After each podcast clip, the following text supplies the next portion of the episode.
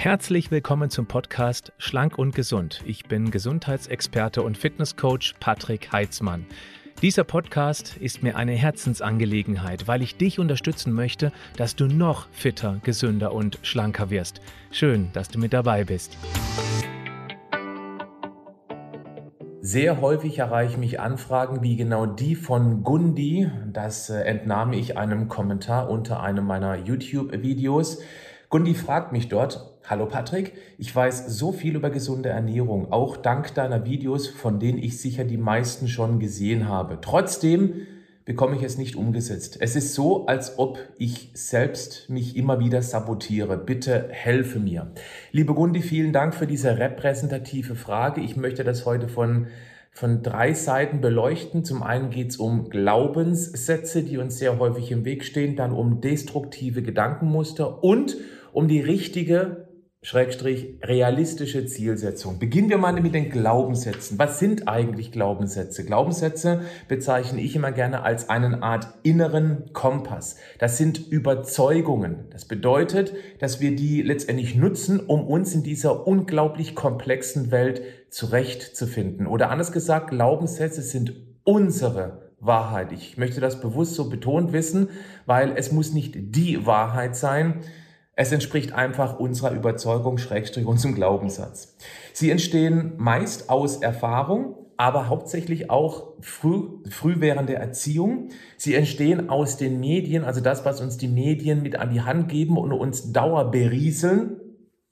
Und sie entstehen eben auch aus gesellschaftlichen oder auch kulturellen Hintergründen. Das ist schon mal wichtig vorneweg zu wissen, weil nochmal, das ist ein ganz entscheidender Satz. Das, was du heute glaubst über dich, über die Welt, das ist deine Wahrheit, aber nicht die allgemeingültige Wahrheit. Ja? Also ganz wichtiger Punkt ist das. Wir passen auch unsere Handlungen dann entsprechend unseren Glaubenssätzen an. Das bedeutet, wir tun etwas, indem wir überzeugt sind, dass es das Richtige für uns oder für die Welt ist und versuchen auch uns immer wieder selbst zu bestätigen, dass dieser Glaubenssatz der richtige ist in Bezug aufs Klima, in Bezug auf die Ethik, in Bezug auf die Kommunikation mit anderen Menschen beispielsweise. Bleiben wir jetzt aber beim eigentlichen Thema von Gundi, weil das wird viele betreffen. Wenn man beispielsweise sagt, ich bin dick, weil man eben in der Familie gelernt hat, ja, wir sind halt eben die dicke Familie, auch viele aus der Verwandtschaft sind übergewichtig, dann identifizieren wir uns mit diesem Gedanken, dass wir eben dick sind und sind praktisch dieser Situation hilflos ausgeliefert. Aber das ist so nicht richtig. Die Gefahr ist nur dann, also dass es generell so gilt, weil meistens ist es eher ein dickmachendes Verhalten, obwohl die Gene durchaus eine Rolle spielen, aber hauptsächlich ist es, wie wir uns ernähren, uns bewegen und ja, wie wir mit dem Körper letztendlich umgehen. Ganz wichtig ist, dass wir äh, diese Glaubenssätze uns selbst immer wieder bestätigen. Das heißt, wir glauben ja, dass etwas so ist. Ich bin zum Beispiel dick. Und wenn ich mich im Spiegel sehe, dann sehe ich, okay, ich bin dick und ja, das ist ja mein Glaubenssatz. Beziehungsweise ich tue Dinge im Alltag, die genau das verstärken, dass ich eben dick bin. Ja, guck, jetzt habe ich wieder eine Tafel Schokolade gegessen. Klar, ich habe halt eben auch dickmachende Gene und die sagen eben, dass ich halt eben Schokolade brauche oder dass es eben einfach zu meinem Leben dazugehört. Also Glaubenssätze verstärken sich immer wieder selbst, um sich selbst zu verstärken und das bringt einen immer mehr in diese Bredouille rein. Du siehst, ich drehe mich gerade um dieses Thema ganz wild im Kreis, weil das entscheidend ist, weil wir uns mit diesen Glaubenssätzen identifizieren. Ganz wichtig, der erste Schritt wäre, erstmal herauszufinden, was sind eigentlich meine ganz typischen Glaubenssätze? Und nicht, dass man jetzt irgendwie drei, fünf oder sieben oder zwölf findet, sondern erstmal einen, der, eins, der einen ganz besonders stört. In dem Fall von Gundi ist es eben, dass sie wohl irgendeinen Glaubenssatz hat, der sie so handeln lässt, dass sie eben genau dieses Ziel nicht erreicht. Was auch immer das ist. Gundi, das musst du für dich herausfinden. Was ist der typische Glaubenssatz, der dich auf dem Weg sabotiert? Wenn du also Dinge beginnst umzusetzen, was hindert dich daran? Was geht dir da durch den Kopf? Höre genau auf diese innere Stimme. In meiner Bilderwelt nenne ich diese innere Stimme die Regierungssprecherin. Wenn der Körper wie eine Stadt ist, das Gehirn ist unsere Regierung, dann ist die innere Stimme die Regierungssprecherin und die übersetzt nur die automatisiert ablaufenden Programme, die sie ganz tief auf unserer biologischen Festplatte beziehungsweise im Regierungsarchiv manifestiert haben und die übersetzt das dann. Hör genau hin, das ist unheimlich wichtig, einen rauszufinden, du sagst, ja, das sabotiert mich immer wieder. Jetzt kommt der nächste wichtige Punkt. Stelle diesen Glaubenssatz in Frage. Gilt der denn noch? Vielleicht kannst du auch ganz grob eruieren, woher der kommt. Kommt er aus der Kindheit? Hattest du den schon immer oder hat er sich irgendwie die letzten Jahre manifestiert?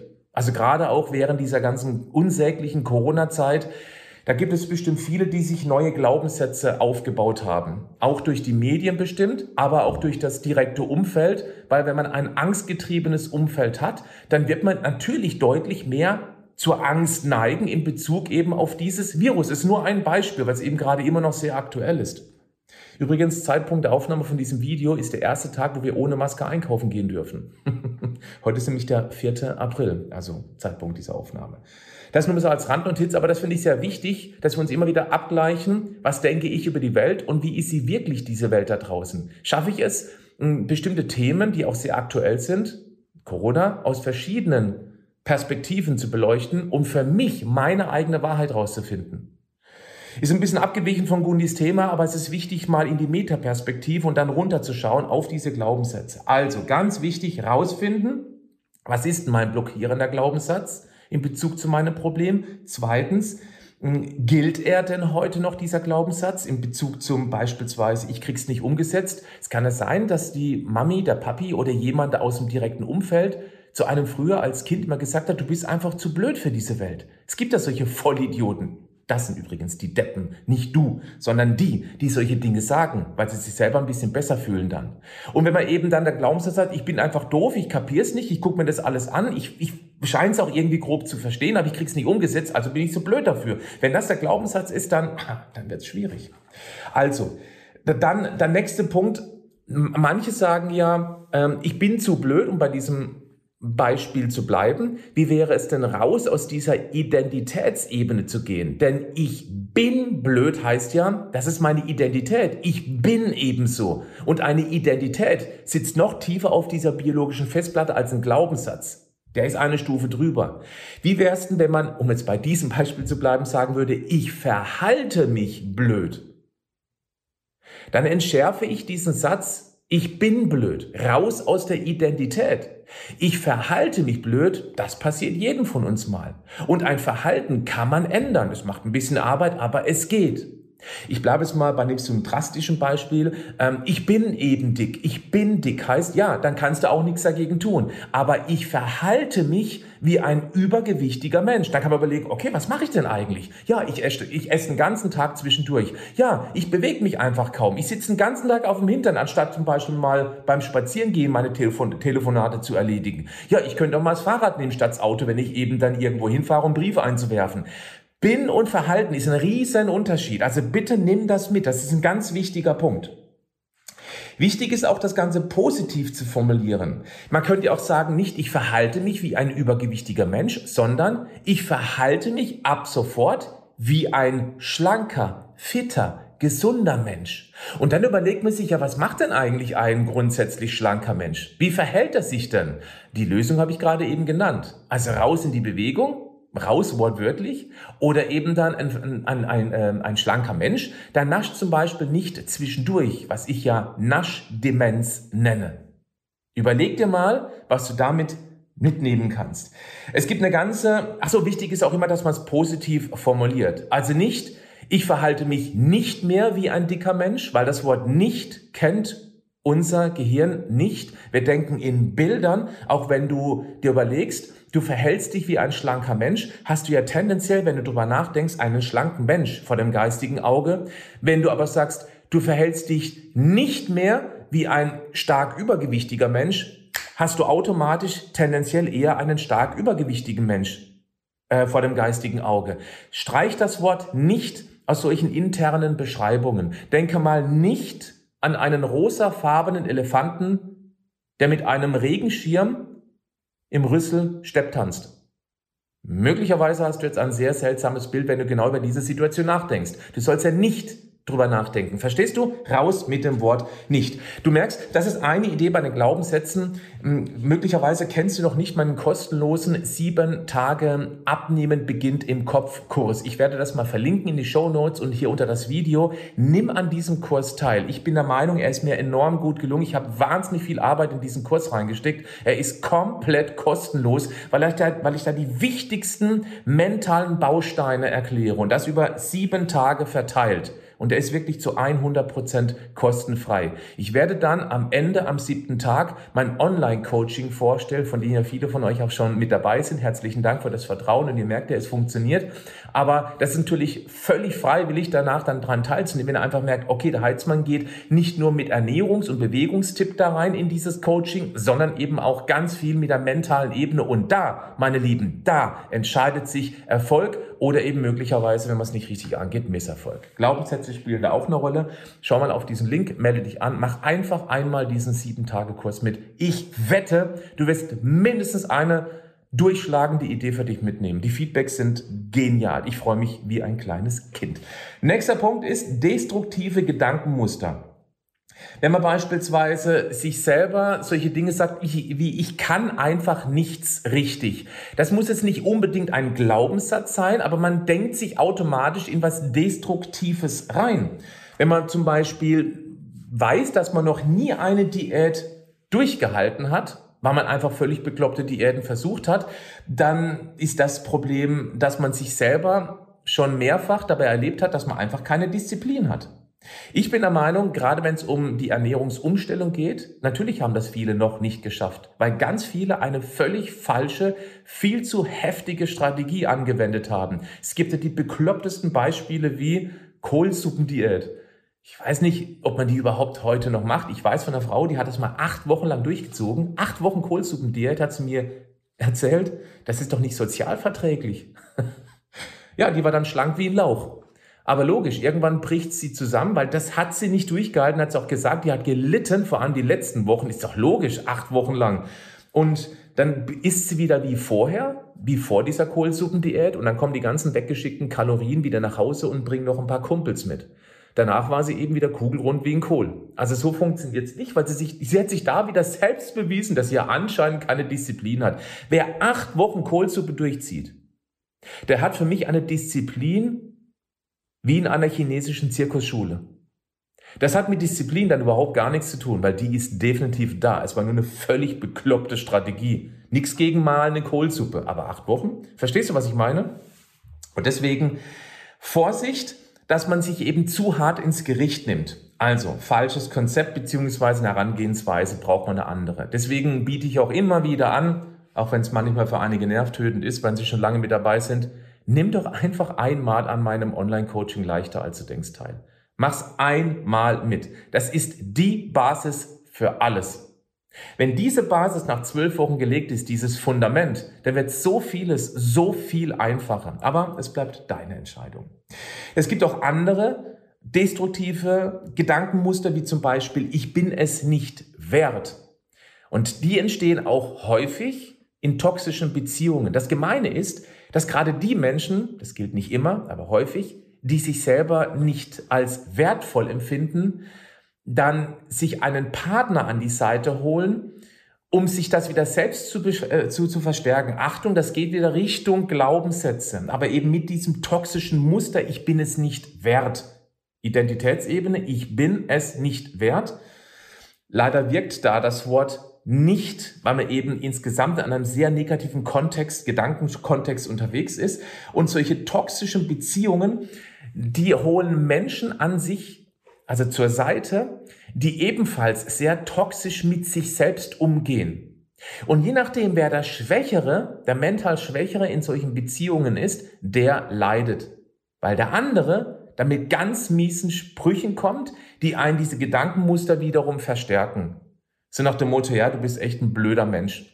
Wie auch immer. Also wichtig ist, wenn man sich in einer toxischen Beziehung fühlt, dann gibt es natürlich verschiedene Möglichkeiten, wie zum Beispiel also vielleicht nochmal ganz kurz sowas Toxisches. Das ist wie ein emotionaler Blitzableiter. Wenn ein, wenn ein Mensch auf dir rumhackt, das gilt auch nicht nur innerhalb von Beziehungen, es gilt auch auf, außerhalb der Beziehung. Wenn Menschen auf euch rumhacken, euch beleidigen, dann tun sie das ganz häufig aus einer Schwäche heraus, weil sie sich selber so mies fühlen, dass sie jetzt jemanden brauchen, an dem sie diese ganze Wut auf sich selbst äh, abladen können. Und deshalb bist du dann ein emotionaler Blitzableiter. Ganz wichtiger Punkt. Wenn andere schlecht über dich sprechen, das gilt auch fürs Mobbing, dann haben eigentlich, das hört sich jetzt ein bisschen komisch an, das ist vor allem für Betroffene, dann haben eigentlich die ein Problem mit sich selbst. Die Frage ist, wie tief lässt du das an dich rein? Wie wäre es denn, wenn du auf solche Menschen mit Mitleid reagieren würdest?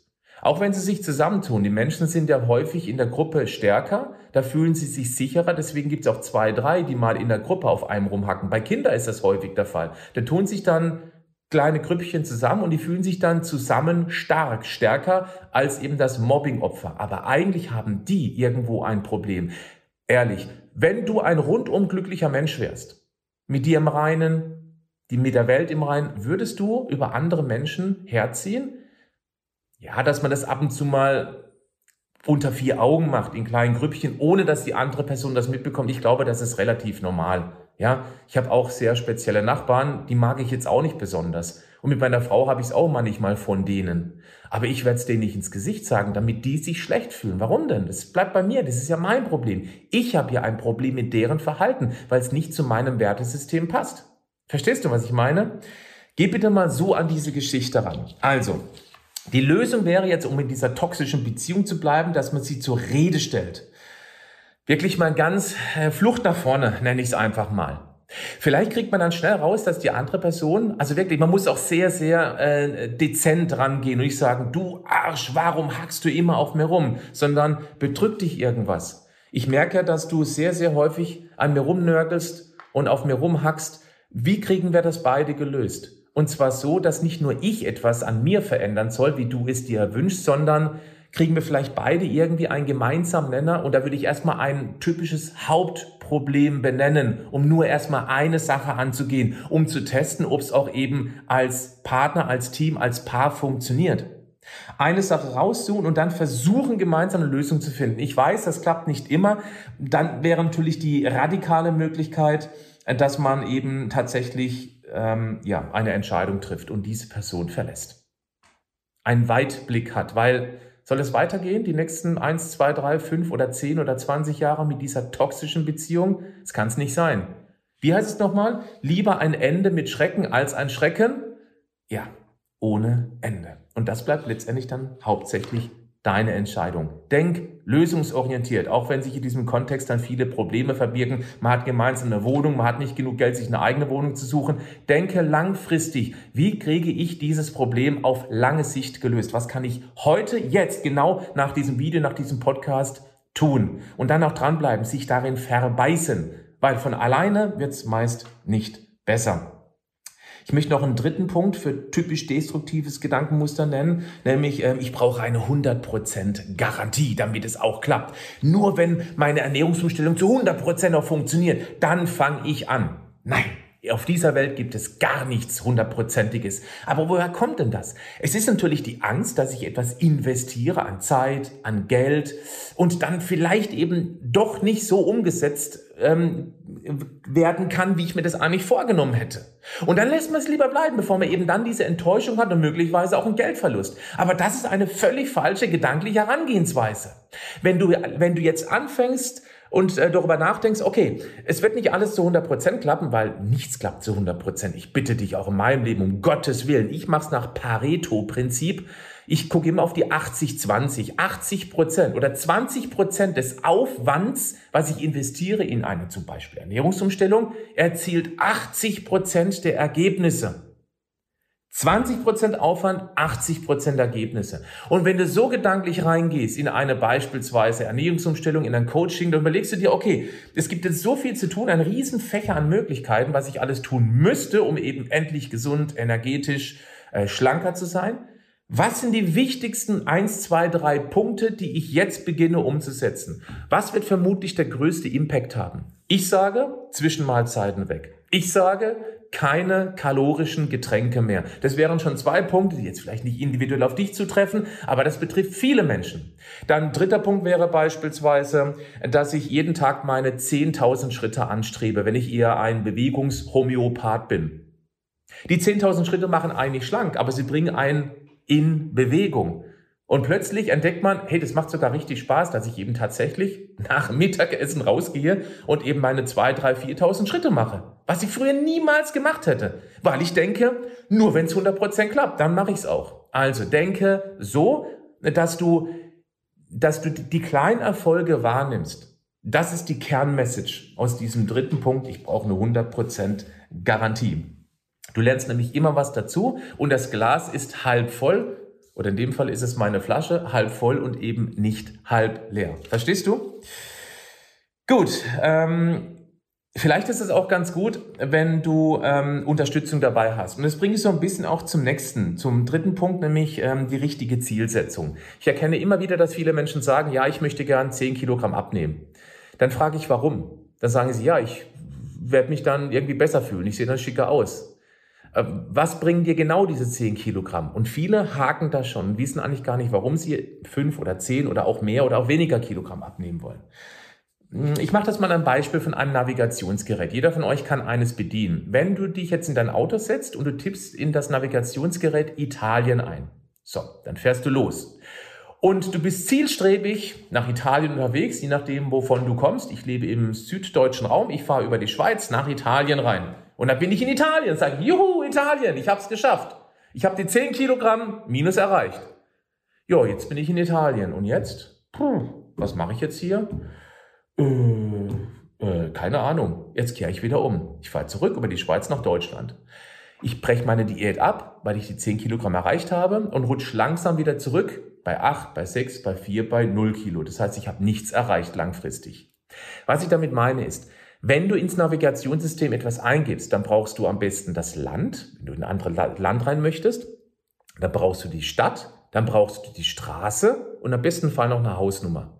Dann kommst du zielgerichtet genau dort an. Es kann gut sein, dass du auf dem Weg nach Italien mit einigen Herausforderungen zu kämpfen hast. Da ist vielleicht irgendwo eine Straßensperrung wegen einem Unfall oder kommt, machen wir es nicht ganz so brutal, weil die Straße irgendwie dicke Risse hat. Mm, oder es gibt schlimmes, schlimmes, schlimmes Wetter. Du bist, du kannst eben statt mit 100 km/h fährst du eben dann mit 50 oder 60 über die Autobahn. Du brauchst viel länger, aber du hast ein Ziel. Du willst nach Italien, in dieses kleine Städtchen, in diese Straße, bei dieser Hausnummer, weil da ein wunderschönes Hotel ist. Achtung, womit du etwas Emotionales verbindest. Du willst dorthin, weil tolle Aussicht auf das Meer oder auf die Berge. In diesem kleinen Städtchen, wo ich das Hotel gebucht habe, gibt's gibt's die, die beste Pizzeria in ganz Italien mit dem leckersten Wein, der leckersten Pizza. Und deswegen willst du dahin. Jetzt hast du einen Grund, warum du dahin willst. Und das meine ich mit, du brauchst eine Emotionalisierung deines Ziels in Bezug zum Gewicht. Was erwartest du denn genau, wenn du diese 10 Kilogramm weniger auf der Waage hast? Was erwartest du von deinem Umfeld? Wie reagieren sie auf dich? Kann es auch möglicherweise sein, dass sie das gar nicht wollen? Achtung, jetzt bin ich wieder beim letzten Punkt, weil die Menschen sich dann unter Druck fühlen, dass du jetzt plötzlich so toll abgenommen hast, so toll aussiehst. Die haben aber nichts verändert und äh, haben dann unterschwellig, also unbewusst die Angst, dass du möglicherweise dich von diesem Menschen emotional entfernst, weil du jetzt das Leben genießen möchtest, du möchtest Aufmerksamkeit. Und ähm, beispielsweise der Partner hat Angst, dass er dich dann verliert. Ist nur ein Beispiel. Also bitte werde dir auch deinen negativen Konsequenzen bewusst, wenn du ein Ziel verfolgst, wenn du ein Ziel erreicht hast. Denn nur wenn du vorher schon weißt, was dich an diesem Ziel erwartet, im positiven Sinne, welche Emotionen, was verbindest du? Leichtigkeit, du passen dir alle Lieblingsjeans wieder rein. Ähm, du gehst abends wieder gerne raus und kannst auch knappere Sachen tragen, was auch immer, das ist ja völlig individuell in Bezug auf die Gesundheit, du kannst wieder mit den Kindern super toll mithalten und spielen und rennen über den Platz. Du spielst Fußball mit denen und bist eben nicht nach drei, vier Ballwechsel äh, kurz vor einem Nahtoderlebnis. Wenn du das emotionalisierst, was du erreicht haben wirst, dann zieht's dich dahin. Das ist wie diese Stadt, Straße, Hausnummer. Du weißt genau, welches Hotel und warum du dort ankommen möchtest. Wenn du dieses Ziel nicht ganz klar rauskristallisiert hast, dann wird es auf lange Sicht nicht funktionieren. Das nächste ist, das Ziel sollte realistisch sein.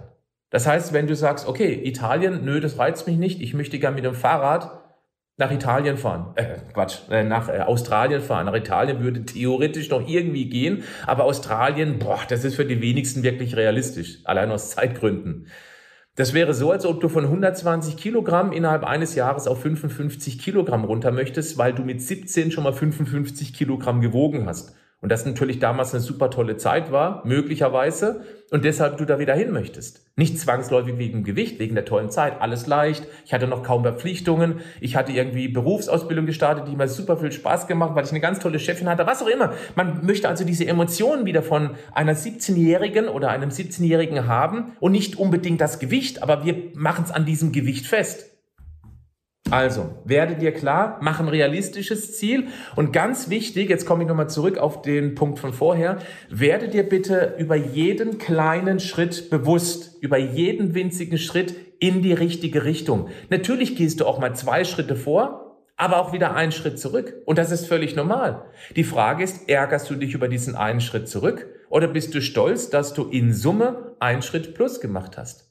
Jeden Abend zu reflektieren, welchen Schritt ich jetzt heute für mich, für mein Ziel, für meine Gesundheit, für meine Figur gemacht habe, wird dich selbst vertrauen lassen. Du wirst dir immer mehr selbst vertrauen.